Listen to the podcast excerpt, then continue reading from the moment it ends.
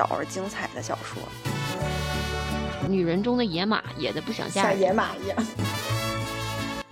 大家好，欢迎收听第一期特立独行，我是主播小齐，我是主播大碗，我是主播一体。今天呢，想跟大家聊一本书，呃，《芒果街上的小屋》是一九八四年出版的一本小说，距离现在已经四十年之前出版的一本书哈，有一些年头了。但是今天看来，这本书依然不过时，嗯，对现在人的生活依然有很多指导或者值得思考的地方。一样的，我觉得这是一本呃语言非常简单易懂，风格呃非常独特，呃背景文化也非常独特。聊一下对这本书大体的一个感受。呃，我觉得我对这本书一个很直观的感受是，它其实是一种类似于一个像是一个尸体散散文的那种感觉。就是刚进入这个世界的时候，会觉得它用一种很童真化的语言，或者说一种很。呃，天真的视角去看这个世界。我们传统对一种散文，或者是对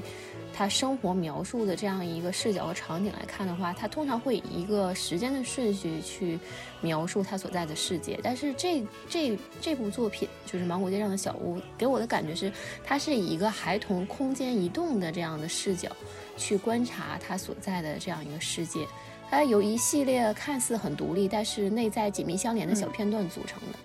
围绕的就是他生活的这个，呃，拉美裔移民的这样一个社区，这个芒果街所构成的空间，展现了，呃，他作为一个呃拉美裔小女孩，她所遭受的或者说所经历的，呃，从童年到呃青少年，或者说她少女的最后一个时期的这样一个生活过程，呃。同时呢，其实我们看的这片这个这部作品啊，其实很多地方它并不是以一个成人的理性逻辑去，呃，构架它的。有的时候你会觉得好像东一片西一片，并不以一个连贯的视角去完成这部作品。但恰恰是这种，呃，以各个记忆片段构成的，不以惯常的这种时间状态，呃，做出的这部作品呢，其实代替了这个成人的理性视角。然后这种诗意化的语言，或者是跳跃叙跳跃式的这种叙事方式，其实它似乎淡化了它背后隐藏的一些社会问题，但同时，它也通过这种与现实的这种原初的关系，确立了一种类似于揭示性的某种认识的形式。呃，这个是我对这部作品一个比较直观的感受。明白。我的感觉就是，我其实就主要从，呃，因为刚才大碗说的已经很全面了，然后呢，我就说一下，我其实，在一开始刚接触这本小说，刚开始读的时候，感受到它的语言方面的，就是非常呃童真童趣，然后也会有一些很温馨，包括在很多片段的时候，我会觉得。啊，对，是有一点诗歌体的那种感觉，啊，很像一首一首首的抒情诗的那种感觉，然后非常温馨，然后有些描写呢也非常的细致，呃，甚至在很多片段，呃，后面我也会分享到，我会和这个主人公有很多的有一些共鸣吧，啊，就是我我对这本书最初的感受，呃，抛开它内在的一些社会层次的含义。然后只从文字角度来说，我就觉得描绘的非常细致，然后非常有童真童趣。有些地方是，呃，是描写的很有趣的，然后又有些片段呢，又描写的很温馨，然后让人读起来就觉得，呃，对，有有一定的画面感，或者说，呃，让人读着很幸福的那种感觉，就是我对这本书最开始的印象。嗯，这就是有一个简单的语言蕴含着丰富，呃，内涵的一部作品。然后我最刚开始读这本书呢，就是因为对于英语专业的人来说，这个是一本难度一点都不大的英英英文小说，没有生词，然后没有复杂难懂的句式。如果看过英文的话，就会知道，就是他用一些非常简单的一些英文的表达，而且都是相对独立的短篇嘛，每一篇可能只有几行，就非常好读。然后我就最开始就选择了这本小说，然后现在读起来。我可能也读了两三次了吧，现在读起来就是感觉它真的是一本好书。嗯，可能很多人会因为它语言风格简单，觉得这是一本儿童读物。但如果说它是儿童读物的话，可能体会不到这本书里表达的一些感情，还有呃所能带给人的力量。然后我每次看都会有一些不一样的感觉。第一次就是会，呃，就是从这个语言上很吸引我哈，然后呃故故事和文字本身上面，呃浅读一下之后呢，每次再读就会有一些代入，想起自己呃以前青涩岁月里的一些老朋友或者老地方，然后这次读就会有一些更深的体会。总而言之，就是一个非常小而精彩的小说。我现在跟大家介绍一下作者吧，还有这个创作背景。嗯，这本书是出自于美国作家桑德拉·西斯内罗斯，是主要内容呢，就是说这个芒果街是在美国芝加哥一个拉拉美裔聚集的一个相对贫困街区的一个一个街。那主人公就是一个拉美的女孩，跟着家人从拉美移居到美国。呃，以他的视角讲述他作为一个少数民族族裔在美国生活的所见所闻，然后讲述他这个在这个异乡的一些成长心路历程啊之类的。嗯，然后这个就是大概的主要内容。之前大白也也可能稍微提到过一点。这个小说是由四十四篇相对独立的小故事构成的，语言呢。略显青涩稚嫩，但是非常的生动，也是非常就像我说的，非常语言风格也很特别啊，创作背景呃也很特别。那我们就是具体聊一下它这个呃创作背景，就说美国嘛，我们都知道是一个移民国家，然后是一个多民族呃多种族这样文化背景非常复杂的一个国家。那在多种族的背景下呢，就存在一个文化融合的问题。拉美裔的移民呢，出于嗯，各种历史原因来到美国，嗯，对于本地文化的适应程度，嗯，是否被主流文化接纳，如何融入到主流文化，还有一个就是对于他传统的一些文化价值观，这个这两者之间如何融入的问题，就是这个有这些问题存在吧，就是这本小说的一个创作背景。然后我们了解到这个作者呢，桑德拉，他。出生于美国芝加哥，父亲是墨西哥人，母亲是墨西哥裔的美国人。嗯，就是在这样一个墨西哥文化背景，但是呢，却出生在美国这样一个多移民的国家，独特的文化背景产生了这个小说，可以说是他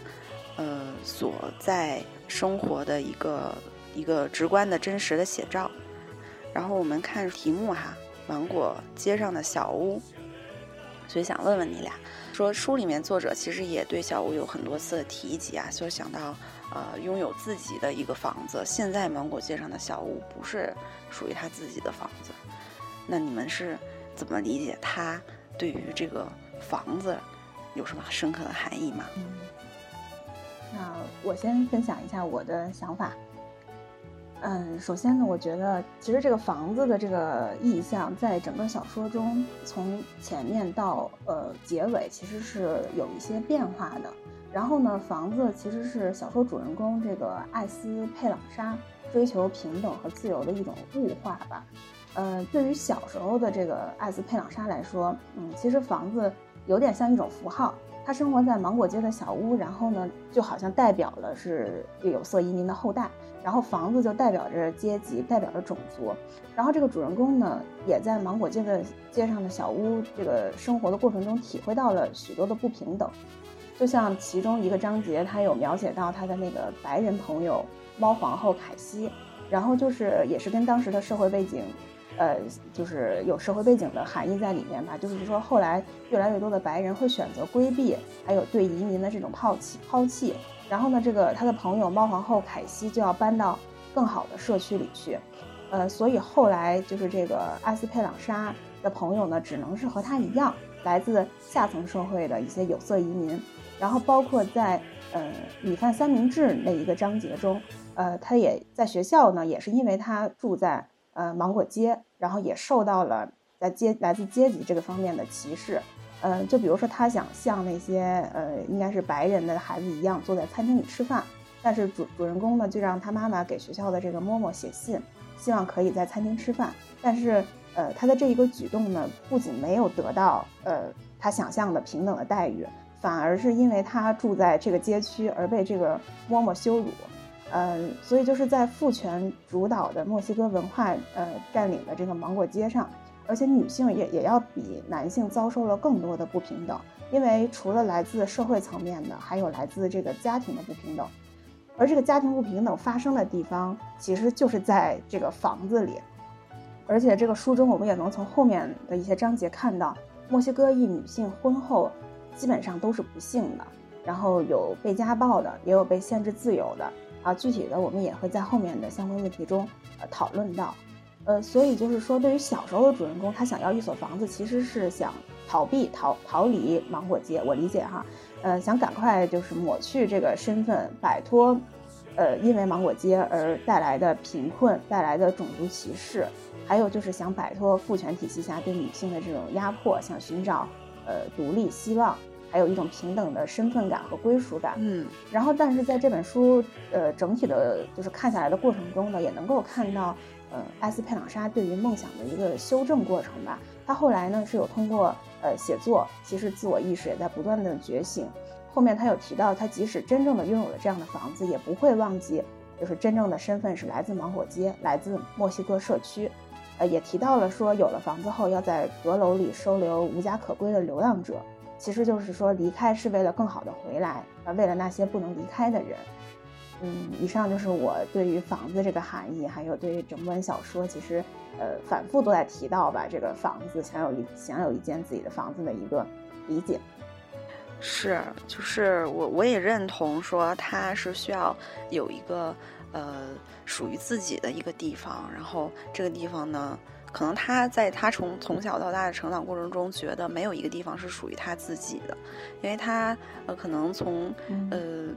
原来的那个墨西哥家庭里面，他可能也回不去了。然后呢，他也也没法融入说在美国的一些主流的文化，他也是被排斥的。那他可能就需要有一个，呃，无论是物理上还是精神上，有这么一个空间，让他觉得是他自己的，就需要有这种归属的一个地方。嗯，大碗，大碗怎么想？呃，其实。嗯，小伙伴们把这个 小屋的这个象征的这个意思，其实说的非常全面啊。我我我其实也思考也是有些接近啊，就是嗯，从他这个房子最开始开始介入到这个作品的时候，我们其实就能观察到，房子是贯穿这个作品始终的一个最重要的线索。嗯，然后这个嗯，在芒果街上的这个小屋。然后从开始他搬到这个地方来，他遇到了一个就是那个要搬走的那个白人女孩，好像是叫凯西。她这个这个姑娘，她当时在临走前就表达了她的这个观念，就是她其实对少数族裔是持有偏见的。然后随着这个越来越多的这个移民，他搬到这个芒果街，所以这个凯西和家人，他决也因以此为一定的原因吧，他们决定离开这个芒果街。就是我记得原文他大概说的是。嗯他这个凯西，他似乎忘了我才搬进来，说这个社区的人是越来越杂了。其实从这个一些小细节啊，就能看出来，呃，白人群体和移民群体，他们其实形成了一个非常鲜明的这个空间上的隔离，然后这样也构建了这个白人群体和少族裔群体这种二元对立的这种种族空间的一个结构吧。那其实是严重的压缩了这个少数族裔这个生存的社会空间，这个是刚才像两个小伙伴他你们说的，从社会的意义来说，这个主流社会和这个少数族裔社会形成的这种嗯尖锐的这种矛盾和冲突，可能它并不呈现在一个这个非常明显的社会社会斗争层面，但是其实它是潜藏在这整个社会结构之中的。呃，也就是说，这个像小像这个女主人公艾斯佩朗莎这样一个少数族裔的小姑娘，一个有色人种，她在美国的社会里，她其实是美国社会的他者，是一个被关在主流社会以外的一个他者，是一个不能够与这个集体融合的一个，也无法找到自身归属感的一个悲哀。我记得我刚开始读这个这个文章的时候吧。嗯，我最大的一个感觉，如果说从情绪上来讲，就是一种漂浮的感觉，一种飘荡的感觉，就是有一种没有依托的感觉。就因为自己可能是这个视角也会带入到这个女主人公她的这个想法，就觉得我是一个少数族裔的移民，我回不去我原来的故乡了，但是我也融融入不了现在我生活的这个这个世界里，这是一种非常非常难过的感觉。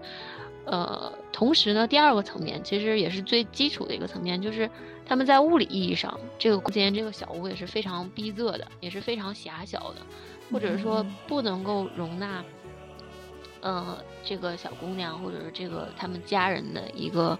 呃比较宽泛的一个生存空间。这种空间的紧张也极大的挤压了他们的社会空间。就是从刚才像小呃小齐说的这样，他跟。比如说，那个其他的人在沟通交流出来，一提到这个房子是你家的，它很小，是红色的什么的，然后别人就会以一个不平等的视角，或者说带有偏见的视角去看看待你，会给这个孩子，会给这个家庭，会给这个社会群体贴上一个不好的标签，或者是所谓不好的标签啊。然后这也是跟社会层层面的这个相相联系的吧。还有一点就是，嗯。刚才大家也提到了这种，嗯，物理意义上的、社会意义上的这种小屋，这样一个狭小空间的限制，也给这个孩子，也给这类型的人群带来了很大的精神困境。嗯，可以说，这种精神困境不只是体现在这个狭小空间给他们带来的这种心灵上的阻碍或者心灵上的自卑，还有就是，他这种。呃，空间的狭小的根源来自于他们的贫困的生活，来自于这种阶级上的差异，来自于这个社会给他们的这个族裔这个群体带来的一种歧视，还有就是，呃，这些少数民族族裔的这个女孩子，她们从小深受这种父权制压迫的这种心理心理体验嘛，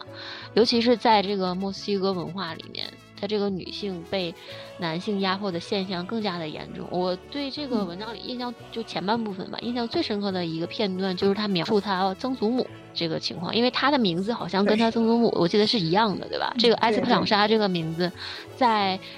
在这个呃，好像在他原原来的这个西班牙语里面，它的意思是是我记得好像是有伤心的意思吧？如果没悲伤，对悲伤的意思，悲伤和等待。然后在英文里是是指希望的意思。然后我记得我当时看这个块儿的时候，我就记了个笔记，就是我我就联想到那个，嗯，大仲马的这个《基督伯爵》里面有一句话，就是人类所有的智慧都都在都在等待和希望里面。我觉得他这个名字就充满了一个这个张力啊，就是嗯，就是虽然这句话啊，就是大仲马的这句话看起来好像是充满了希望、很乐观的。但是在这样一个小女孩，在她的那个少女时代的末期，去看自己这样经历的这些，其实有点伤心，或是有些自卑，有些，呃，无法去面对的一些生活中的这个心酸和悲苦的时候，她是以怎样的心态去等待，去充满希望呢？所以我就觉得她这个名字起的本身也非常具有具有意义啊。然后包括联想到他提到的曾祖母的这个生活状态，她完全是一个父权式社会下的一个物。而并不是一个就是说立体的人，他就是一个被当做一种财产，一种男性拥有的一种有价值的东西一样，所以他一辈子都忧伤的拄着他的胳膊去往外望。为什么往外望？也许外面会有希望，但是他离不开这个屋子，他永远被束缚在这里面。所以就是我觉得他对房子、对小屋的这种根深蒂固的这样的一些。看法和理解，我觉得也给他心中种下了一个怎么说呢？冲破这种牢笼的，呃，一一个一个种子吧，一一种动力。呃，只有意识到或者说这种觉醒在他脑子里种下了一个根苗的时候，他才会有力量去希望追求独立自主，也明确了这种追求是这种必要性。所以他可能我们看到后来，也许他最终会离决定离开这里。嗯，大概是这样。呼应了我们提到的各种在呃文章里面感感到印印象深刻的一些点吧。然后现在我们分享一下，就是彼此印象最深的段落，就说让大家感受一下这个 文字呃语言特色哈。我就直接念了，就是两小句。嗯，我想成为海里的浪。呃，风中的云，但我还只是小小的我。有一天，我要跳出自己的身躯，我要摇晃天空，像一百把小提琴。你们有选这一句吗？我选的不是这一句，没重复。嗯，这一句就是给我印象深刻的一句话。它是很简单的句子，说是它是海里的浪，风中的云，但是呢，表达出他这个热爱自由啊，然后靠自己的力量去，呃，野蛮生长，然后自由的、肆意的，然后要摇晃天空，就是一种非常强烈的想要冲破束缚、渴望自由、追求向上的，呃，这种力量。然后，嗯，我就是很被他这个语言又简单但又有力量，然后觉得非常的触动我。然后还有一句呢，就是最后那一句，就说。他们不会知道，我离开是为了回来，为了那些留在我身后的人，为了那些无法出去的人。嗯，这个就是之前啊，你们也都提到了，就是他，呃，自己有意识说想要靠自己改变，但是呢，拯救的不光是他自己，还有很多其他没有机会、没有能力、没法改变的那样一群人。他对于这些人是有情怀的，因为当初他的觉醒可能也是从这些人身上获取到的力量。然后呢，说他，呃，对这些人，呃，也是有悲悯之心的，想的也不仅是他自自己一个人，而是整个群体，呃，千千万万个人，他在为这个群体，呃，发声。我这个也是我印象很深的一个地方。嗯，对，这个印象也很深刻，这确实写的非常非常的，嗯，充满了童心，但是又，嗯，潜藏了很多看似非常深刻的哲理啊，其实。嗯，感觉是很很很有共鸣的，是，呃，到我了吗？对，到你了，到你了。那我我我分享一下，我觉得印象很深刻的段子，其实非常多，但是，呃，第第一个就是刚才我提到了那段，就是他描述他曾祖母还有他名字的这段，就是印象最深刻的一段。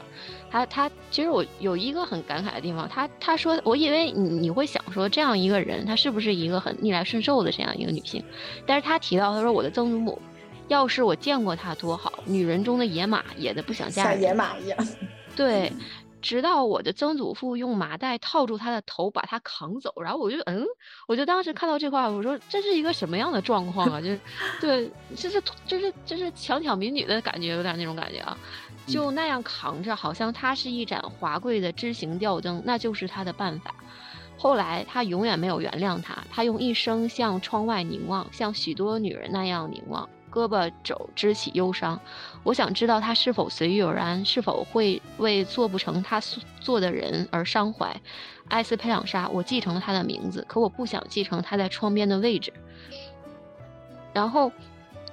就是他这一段很长，后面又描述说他的名字在学校的时候被描述，他说音节好像铁皮做的，会碰痛嘴巴上的上颚。但是在西班牙语里。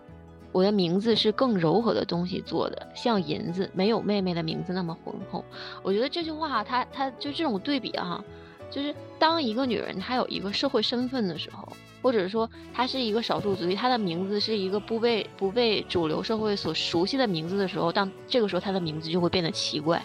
就会在其他人眼里奇怪。就就是当时，对我就想着这件事，我就觉得，哎，这是很奇怪的一个事情，对吧？然后他说，在西班牙语里呢，我的名字是更柔和的东西，为什么呢？因为他他的这个西班牙语的意思含义是什么？是等待。作为一个女性，她生存的姿态是只有等待的时候，她能不柔和吗？她肯定很柔和，因为她不会主动的介入这个世界里，她永远做的只有一个被动的状态，她给这个世界的身影只有一个被动的等待，对吧？然后他下面这段话我印象也很觉得非常有力量啊。他说：“我想要取一个新的名字，它更像真正的我，那个没人看到过的我。”然后我就我就当时就我自己做了一个小段笔记，说就是是怎样的我呢？这是一个很内在的自我，是不与悲哀一生的曾祖母同名的我，是一个能够自我审视的我，自我定义的我。同时，也是神秘而不为其他人所认识的我，一个能够突破社会和世俗局限的真的我。在他小的时候，他脑子里就有这样一个概念：我到底应该是一个什么样的存在？我的名字并不应该被其他人所定义，不是说别人怎样喊我的名字，他们以一个怎样的语气、怎样的声音、怎样的社会含义去定义我的这样一个概念，而我的名字是要由我自己来定义的。就是这个是我印象非常深刻的，然后还有一小句话，就是也是印象非常深刻。这句话就是我不知道大家还记不记得，在前半段的时候，呃，她这个女主人公她在黑人开的这个街角小店里看到一个音乐盒，然后呃，这个老人应许打开它的那一刹那，盒子随即发出优美的旋律。然后这个他是这样描写，他说那是一只旧木盒，里面有一张大的黄铜录音片，上面有些小洞洞。接着他启动了它，忽然间响起来千百样的声音，好像被他这一弄，有一百万只飞蛾从蒙灰的家具上，从天鹅颈状的阴影中，从我们的骨头里翻飞出来，又好像是一咕噜水滴，或是木琴轻轻的一拨弦，发出如同手指般划过金属梳齿的声音。呃，就是这段，我就感觉他其实过了我们这个眼睛去看这个作品的这种感觉。我当时看到这段，我就脑子里浮现了很多过往的经历。就是在这个作品里，像小吉最开始，我记得提到他一句话，说他会不会唤醒你小的时候做很多事情的一些一些非常遥远的，可能都已经你都也许记不住的那种回忆。对我就记得我小的时候，确实有那种非常非常就比如那种老式的那种音乐盒，它是那种波尺式的。那种声音就是很很神奇、很奇怪的，然后他就碰到了你很久的一些回忆，嗯，就就很很印象很深刻，嗯，这样。大碗提到那个名字，其实呃就是你选的那个第一句话，就他总要想他的名字在呃美国是什么意思，然后在那个原来的那个是什么意思，他就还总想要别人去怎么看他，对他的名字有一个什么样的一个认知，然后就觉得哎呀，他就是因为他是在这样文化。杂糅的一个成长背景里面长大的，他就总要想他的呃，在原来的那个价值观里面是什么，然后他现在对呃新的思维方式对他有什么样的影响，然后他就是大碗说的那种精神困境，然后很多少数民族族裔他都面临这样的一个精神困境，对，就是可能回不去又也融入不了，就是在这样一个夹缝中生存。你就感觉对于他而言，他的脑子里或者他的这个就是认知结构里，他就像存在一个翻译器一样。就是我我我我生存我本本真的这样一个生存状态是怎样的？我描述一个什么东西是一个什么样的心态？它转换成跟社会接触、跟主流接触的时候，它要转换成另一个语言形态。我我我我有这种感觉。像这个刚才小吉提到的，我觉得他就是这种。嗯，生活的很难，很累啊，因为他需要不断翻译嘛，就就很辛苦。对，我觉得一部分也是因为他在这样的环境中长大，其实他的嗯心智或者说心理状态会更加敏感，他会更加就是在意，或者说会刻意的，对，就像刚才大碗说的，会刻意的去想，呃，不同的含义、不同的代表都什么都代表什么呀？这这些他会。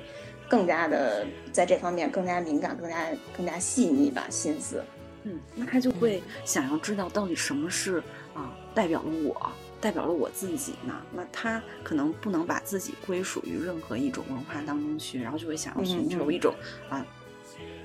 我能排除那两种，呃，对我能归属的那种，嗯，对，所以这个也是嗯这本书的特性嘛，是吧？嗯嗯嗯，呃，那我我来给大家分享一下，因为我正好接着大碗刚说的，就是这本这本书很多的文字会对让我们回忆起我们的曾经或者我们以前小时候的某些片段。然后我选的这个选段呢，就是真的是我个人体验，我就觉得他写的啊非常非常好，非常优美。然后我就是在读这段的时候，瞬间就把我带回了我的小时候。呃，我想给大家分享的呢是头发这个篇目中的选段。然后这篇呢是先在前面介绍了家里每个人的头发，然后呢，比如说他说爸爸的头发像拖把，我的头发呢挺懒惰。然后后面呢就重点介绍了妈妈的头发。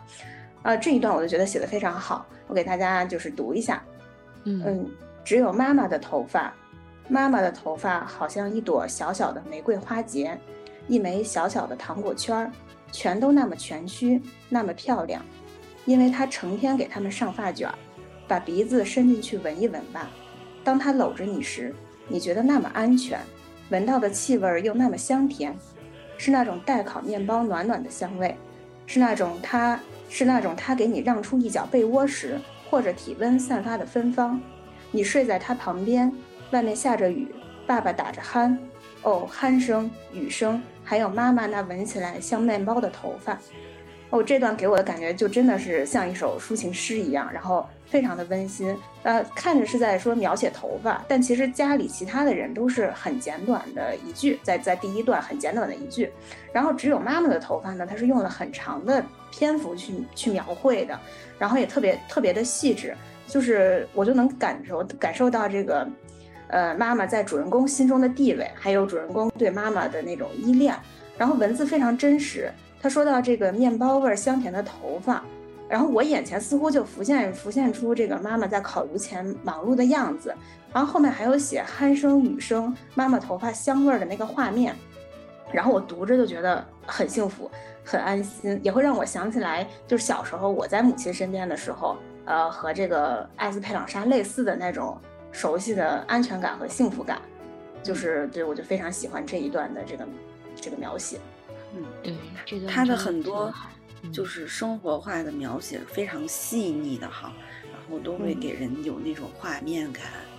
然后我还有很多是他写那个跟朋友之间交往的，有一些是他心里的状态，有一些是他们之间说的话，也都是那种一下子好像就能把你拉回到你嗯很青涩的那个呃。岁月里面跟朋友开玩笑啊，或者是一些交往的一些日常，和他的很多选段的语言其实是非常细腻生动的。是，确实，嗯，他他很多的这个写法，他并就是我觉得这很难得，因为他这个毕竟不是他小的时候写出来的东西。他毕竟还是他，他其实已经是一个成年人在写这样一个作品的时候，他还保留了一种就是不是雕琢的那种孩子的心态和和视野去观察或者去描述。这这个我觉得挺难的，嗯，而且嗯，像刚才呃一批提到的这个，哎。好幸福啊！对，就感觉你想到这个画面，就觉得哎，好舒服。就世界上最幸福的地方莫过于你此此处了啊，没有别的地方了。就就什么都不干就可以这样。就因为我会瞬间想起来，我小的时候，其实我我在我妈身边的时候，我妈在我大概四五岁的时候吧，她非常喜欢，呃，每周末休息的时候在家熬那个蒙古奶茶，就是她自己煮那个奶茶，然后我就那个画面。就是印象很深刻，我就记得我躺在我们家的沙发上，盖着小被子，好像是在午睡。然后呢，我妈就在那儿熬奶茶，那个奶茶的味儿啊飘飘出来。然后我妈那会儿还很喜欢听腾格尔的那种草原 草原歌曲，对。然后家里就放着那个磁带，是那个草原歌曲，然后有这个蒙古蒙古奶茶的那个那个香味儿飘出来。就当时我读这一段的时候，立刻就把我带回了我小时候啊，立刻哎，我就很想我的妈妈。对，就我就非常喜欢这一段。嗯，是。就是你这种回忆会持续一辈子的同时，你一想起这个画面啊，你你可能就不只是这个这个画面在你脑子里，而那个味道，那种感觉，就是就在在你心中立刻就它就它就活过来了，然后它就一直影响着你。对，其实就给你一些力量。是，就很很很很很有意思这这段写的。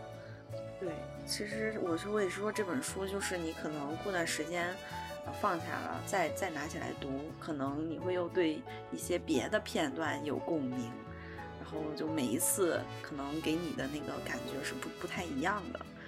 给你拉回了另外一段记忆深处里面的回忆那样子。对，这这就是感觉好像是咱们回不去的美好时光。对，是。我也我我注意到你们之前就是谈的时候提到了很多女性形象啊，都是。嗯，妈妈的形象是比较会感觉美好的，其他的一些女性形象都是好像很悲惨的，好像生来就是注定要过悲惨的生活。在呃很多女性说，就这里小说里面描绘的一些嗯女女生形象，说是在原生家庭父母家就受不到呃重视，然后说早早嫁人也也得不到重视，很难有机会去改变自己的命运。读到这儿的话，就是感觉太实在是太残酷、太痛苦了。可以说，在这样一个嗯传统文化背景下，一个女孩能改变、能认识到通过自己来改变命运，这种想法是多么的不容易啊！你们是怎么看待这个问题的呢？或者是说，对于书里面的这些女性形象，你们觉得跟现实当中说现在这个社会对女性，呃，有一些。呃，比较高的要求啊，是不是也是共通的？比如说，这个女性的生活就是比较比较难。像这书中呢，其实是有很多很多不同的片段有提到这个芒果街上就生存的女性嘛。但是她们，我觉得就是说，不管她们的身份是什么，是是呃女孩儿，还是是女儿，还是说已婚女性。基本上都是被男性控制的，被男性男人控制的，都是父权或者说是夫权的这个受害者。呃，像刚才大碗分享的那个曾祖母那那一段，就我也是印象很深刻的，就是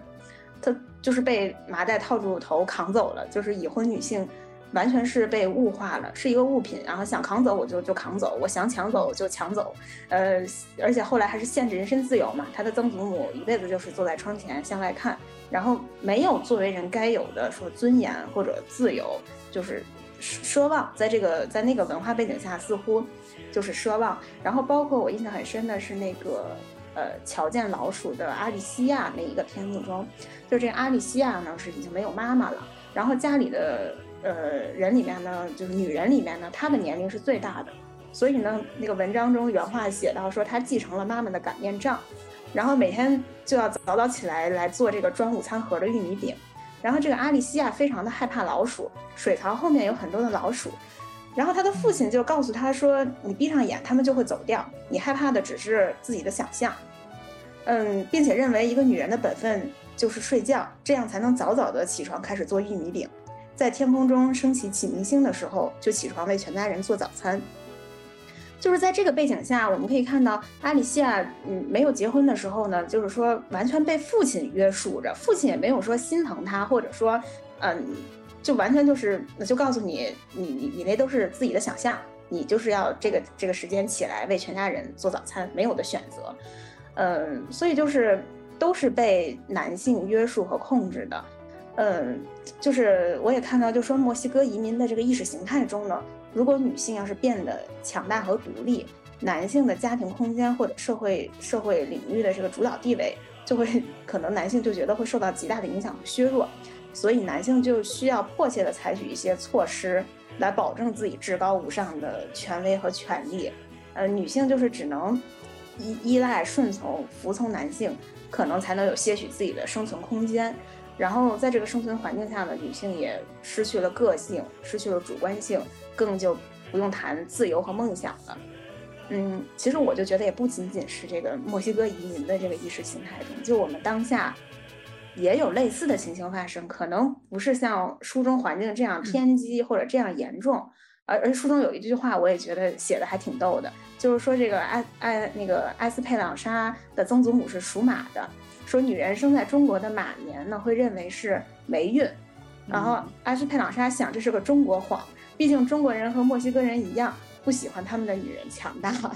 然后，呃，就是所以就是说，在当下来说，我们女性的生存环境的好坏，还有是否具有社会地位，这真的也是需要画上一个大大的问号。就是我们也许跟，呃，就说没有那么严重，但是我们也不是平等，我们也我们的生存也要比男性其实要艰难很多，要承受很多东西吧。嗯嗯，这本书的出版是在一九八五年，然后呃，在他们少数民族族裔这个呃群体范围内也是非常轰动的，可以说是呃揭示出了那些人的生存困境，那些女性的生存困境，代表女性群体发声，代表这个少数族裔的群体发声，嗯。可以说是一个一个进步吧，毕竟有这样的声音出现，就已经算是，嗯，为这个群体摇旗呐喊了，争取到了一些权益的可能嘛，嗯，然后作品为这个群体发声的，因为这是在大概四十年之前嘛，所以已经算是很进步的了。大丸主要有什么想法？这这个这这个话题其实非常大啊，这这个就涉及到这个女性主义的这个一些问题了。我其实对这个问题挺感兴趣啊。然后最近有一个热点的事情，我不知道大家关注没有啊？就是呃，日本的一个非常著名的社会学的学者叫上野千鹤子，她和这个三个北大女孩子做了一个对话吧。然后这个在网上引起了很大的关注。然后也其实也也准确的说是很大的争议啊。然后很多的人对这三位北大的高材生啊，就是他们的这个观点和他表达的一些态度，其实挺不满意的。大概就是他们围绕着女性啊、爱情、婚姻啊一些课题啊做了一些探讨，然后。嗯，其实能那个视频我没有看完啊，但是看提到看到其他的网友提到的一些观点，就是说大概描述说这三位女生她们对于上野千鹤子老师她选择的一些生活的方式，呃，其实是做了一个看似的交流，实际上是一种质疑啊。比如说上野千鹤子老师他是没有结婚也没有孩子的。然后这三个女孩子，她们可能自己有自己的婚姻，然后经营的好像还可以的样子 但实际上里面有很多问题啊，好多网友提出一些细节，那这个就不多说了啊，不赘述。然后当时他就问这个老师说：“那个你你不不结婚，你不生孩子，是不是因为你被男人伤过？就大概是你啊，其实有点冒犯，从从我我从我角度看啊，有点冒犯。”就是人家选择什么样的生活方式，自有人家的道理，人家的这是人家自由选择的权利。然后这个老师他有一句回答，大概就是说，我所认为的，因为他是研究女性主义的嘛，他说我所认为的这个女性主义是什么呢？是其实是一种自由追求、自由选择的这样的权利吧，或者自由选择的这种意识。不管你选择什么，只要你不欺骗你自己，就是不糊弄你自己，就好。呃，其实这话看起来，我我觉得好像挺平实，而且挺简单、挺朴素的。但其实里面包含了很多很多事情，或者是很多现在的，即便是现代社会啊，即便是到了现在二零二三年，很多不管是女孩子还是男孩子都不能够真正实现的东西。比如说，什么叫不糊弄自己？就像是在这个呃芒果街上的小屋里面，嗯，或者是在现实生活里面。有些人，或者是有一些女孩子，她可能自己觉得啊，我应该独立自强，我应该怎么怎么样，但是她会不由自主的受到这个社会给她的规训的影响。嗯，就比如说，呃，举个例子吧，比如说这个，你到了什么年龄，你该去做什么什么事情，啊，你你你你应该选择什么什么样的职业。啊，你你从小我们接受的教育说，你作为女孩儿，你得就是守规矩，呃，你得就是像一个淑女，你不能这这这，不能那那那，对吧？然后我印象很深刻的一件事情，就小的时候，那那个时候青春期嘛，有的男同学他们骂人啊，说两句脏话这样的，对吧？然后，然后你这个小女孩儿就是听到了之后，人家老师和家长就会跟你说，哎呀，他们男孩儿说两句没关系，那你个女孩儿你怎么能那样表现呢？当然了，我们从一个客观的层面来看，毕竟说脏话不是一件好事情，不管对男生还是女生来说。但是为什么大家会觉得这个事情男孩干了好像没什么，那女孩干了就是一个更大的一个不对的东西呢？这这个为什么会形成这样一种性别的这种差异？这个其实并不是一个简单的一个很单纯的一件事情，而是一个社会的历史的经验积累起来的一种笼罩在我们所有人身上的一种固有的认知。所以我觉得，嗯，从我们自身来讲，或者是从男性的角度来讲，无论是从任何人啊，都应该在遵守这个普遍的道德的基础上去想，我怎么样能够不糊弄自己，怎么样对自己说实话，然后去追求真正应该追求的好的东西，而不是试图把你的人生寄托在其他人的身上，或者说。明明知道自己身上可能有些问题或者有些缺处，但是把这种缺处寄托于靠人生中的另外一个人，不管是父亲、母亲、嗯恋人，或者是将来的孩子，从他们身上获得我们这个身上缺处的这样一个补充。如果是寄托在那上面的话，可能你的人生，或者说其他人的人生啊，他一直都是这样一个期待的、等待的状态，是一个不由自主的状态。嗯，我觉得这个可能是从我们个人层面上就就是比较少的能做的，或者说能尝试努力的东西，但是在社会层面，这是需要时间，需要所有人去去认识、去觉醒、去嗯理解其他做出不同选择的人。嗯，我我就有这些感觉。嗯，长路漫漫。对，真的是长路漫漫。刚才大碗提到这个。呃，上野千鹤子啊，其实我也想到，就是说，他呃是自己有能力，然后冲破了社会对他的一些规训，可能是真正实现了呃独立自主的做她自己想做的事，出于本心的做这个选择。但是很多女性她可能也想说啊，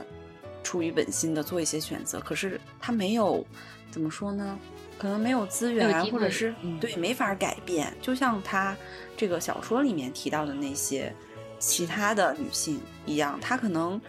嗯就是没法改变。那这样的一个，就是社会大环境下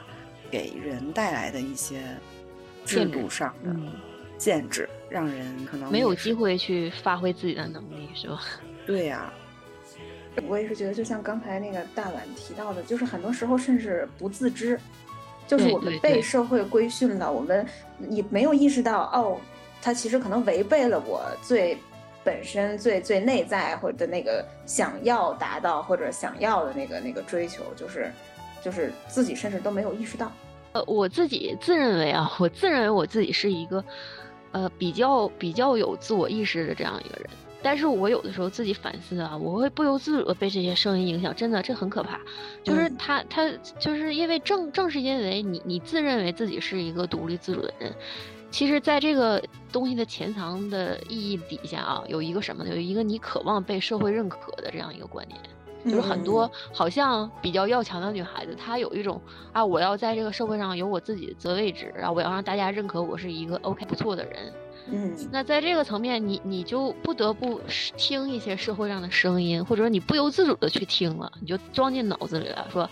哎，你这个应该那样，那个应该那样，怎么怎么样？到什么时候应该怎么怎么做？然后这个事情应该怎么怎么样？你应该做出什么样的选择才是最优的选择，最有效、最有价值的选择？然后这个呢，就是如果我们完全谈说对女性的压迫，好像也有一定限制。这是对所有的人，就像对一些男孩子，他们有来自于他们的那种社会的声音对他们的规训。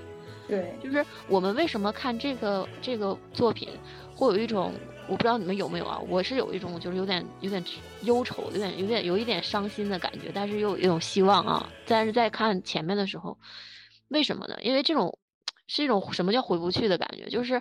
呃，在我们还小的时候，你没有一种足够的理性去意识到这些事情对我们的这种无形那种压抑，或者说无形的这些限制。但当我们随着我们年龄增长，可能知识储备越来越多，然后对这个世界的认识也越来越深的时候。呃，反过头来想一些问题，发现哎，好像自己的能力能够改变的东西太少了。嗯，就像刚才小齐说的，嗯，就像一些他本身客观条件存在很多困难的女孩子，或者是男孩子啊，他们怎么样有机会去给自己的人生创造不同的希望呢？呃，怎么样做出不同的选择呢？就是 这个是一个。啊，怎么说呢？依托于社会发展的一个很很很长远的问题，就是一直会有。嗯嗯，所以这本书最后的利益就是升华了呀。他意识到自己能通过自己的这个呃力量改变了那样，那也要改变其他人的这样的一个整体的群体的状况。嗯，所以跟所以这个这个这个书的思想就很很超前嘛，就在现在依然。读起来也非常的就值得思考的地方，嗯，对，是一个很有力量的作品，是吧？嗯，是的，是的。哦，大瓦刚才提到了回不去的地方，我们就聊一聊这部剧。哎，之前也提了好多次了哈，就是说这本书里面大家会嗯产生共鸣的，会想到自己以前的一些嗯生生活碎片，还有记忆里面的一些。深深处的记忆的地方，你们还有什么在谈想谈谈？你对于过去小时候的那种美好回忆吗？啊，可以再谈一下，再谈一个呗。嗯，我想听听故事。呃，小小齐，小齐先说吧。我其实太，你先说，你先说。因为我我我就是呃具象化的片段，就是刚才我有提到的那个，通过描绘妈妈的那个文字，然后有分享我想到的嘛。然后其实这一块呢。呃，我可能是比较宏观的，没有那么细节了吧？我就觉得我们每个人可能都会有部分和这个艾斯佩朗莎相似，就我也有着回不去的童年，然后也有着走走失散的伙伴，回不去的家乡，然后甚至我觉得每一个今天都会是明天的我也回不去的，因为就时间就是这样不停的向前走。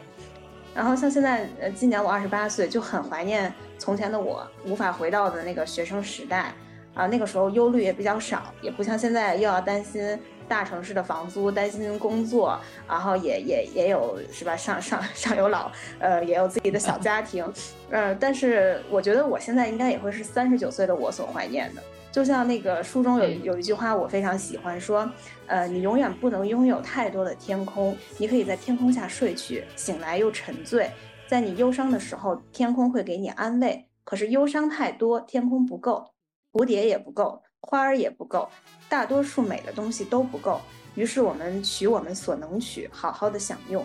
就是所以真正能拥有的，就只有现在，就此此时此刻才最珍贵。我觉得就是我们都要活好当下。对，我也是，就是我其实是一个非常不愿意回首，或者是呃回忆，或者是就是回忆自己哪些后悔的地方，或者总是往回头看。我是一个往前看的人，我几乎不会从往往回头看的，但是总是会短暂的回忆起以前的一些生活碎片。但是这些回忆也十分有力量，会让你。怎么说？对，就像依林说的，更珍惜当下，因为当下就是每一个嗯回不去的过去嘛。嗯嗯嗯，对，这一点非常对。其实，哎呀，太多了，一想到说的太多，想说的太多，是其实很有限。呃，就是是生活很有限。其实我我们所就像刚才大家小伙伴们提到的。嗯，你你生活在当下这个时间里面，呃，你在回望过去的时候，我觉得过去再美好，你你抱着这种心态，当你是处在回忆回忆的这种姿态里面的时候，哎，就会有油然而生一种很有点难过的情绪，因为就知道你永远都告别他了。你在就是你不可能，人不可能永远在青春里同时意识到青春的存在吧。当他流走了的时候，你只能是又跟他挥手告别了，没有办法。对，回忆就是很很悲伤的哈，因为他过去了，然后会让你觉得有一点点缺憾，因为他过去。是，但是如果我们换过来想，就是因为我们现在的存在都是由我们的回忆所组成的。然后我们是带着向前走的力量去承载的这个回忆，就是如果一个人一个人的生命是有限的的话，呃，我们的回忆可能就是就算是将来有一天啊肉体不在了，但是我总有一种感觉是这个回忆可能会，它会留在下一个空间里或者下一个时空里，它会继续下去。这算不算也是一种就是对未来的希望呢？那肯定是呀。对，今天嗯。这个主题也得到了升华，非常开心和大家。第一天的调起的太高了，嗯，我这个作品选的非常的好。好，那我们今天就到这里了，感谢各位小伙伴的分享以及各位的收听，那我们下期再见啦。